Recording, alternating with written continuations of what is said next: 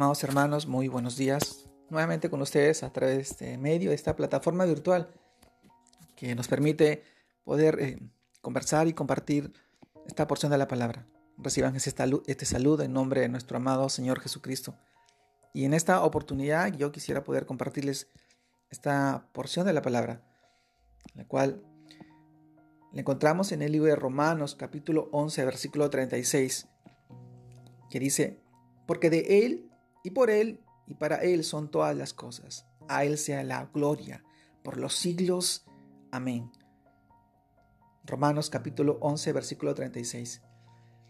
Amados hermanos, en la revelación de la palabra de Dios, que nos ha sido hecha por su Santo Espíritu, podemos afirmar de todo corazón, como el apóstol Pablo, pues aunque haya algunos que se llamen dioses, sea en el cielo o en la tierra, como hay muchos dioses y muchos señores, para nosotros, sin embargo, solo hay un Dios, el Padre, del cual proceden todas las cosas, y nosotros somos para Él, y Él un Señor, Jesucristo, por medio del cual son todas las cosas, y nosotros por medio de Él. Esta porción de la palabra la encontramos en el libro de 1 Corintios capítulo 8 versículos del 5 al 6. Todo nos conduce a Jesucristo el Hijo del Dios, como fuente y razón de todo lo que existe. Su misma palabra nos revela algo fundamental.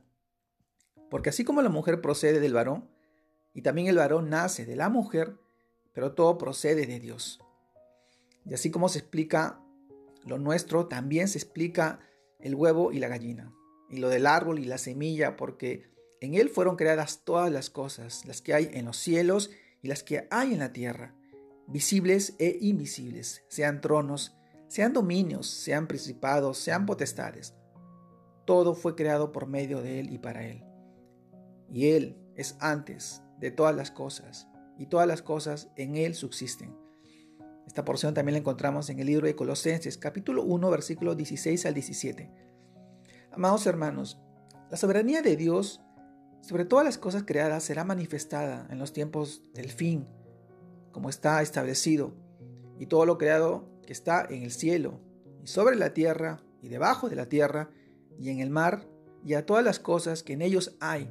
Oí decir, lo que está sentado en el trono, y el Cordero, sea la alabanza, la honra, la gloria y el poder por los siglos de los siglos. Esto también lo encontramos en el libro de Apocalipsis, capítulo 5, versículo 13. Amados hermanos, por el gran amor y la gran misericordia de Dios, por la gracia que nos ha sido dada en Cristo Jesús, hijos somos de ese Dios soberano, todopoderoso y eterno.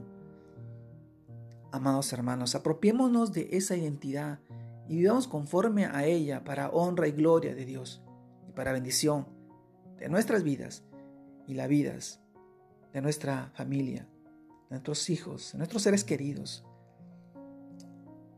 soberanía de Dios nuestro, del Dios nuestro. Hoy la vemos reflejada en todas las situaciones, en todas las circunstancias, en todas las cosas que nosotros pasamos. Dios tiene el control de todo. Dios es bueno y justo, es misericordioso y quiere para ti para tu vida ese crecimiento espiritual y emocional, esa madurez integral como hijo, tú eres y has sido recibido. Y tu nombre escrito en el libro de la vida, para vida eterna. Cielo y la tierra pasarán, pero su palabra no pasará. Y todo aquel que permanece en él da fruto y fruto en abundancia. Hoy te animo a ti a que puedas seguir creciendo en el Señor y fortaleciéndose con tu palabra todos los días para bendición de tu familia y de tus hijos y tus seres queridos. Te mando un fuerte abrazo. Dios te guarde y te bendiga en este día y en este tiempo. Y que sigas creciendo en el Señor. Bendiciones a todos.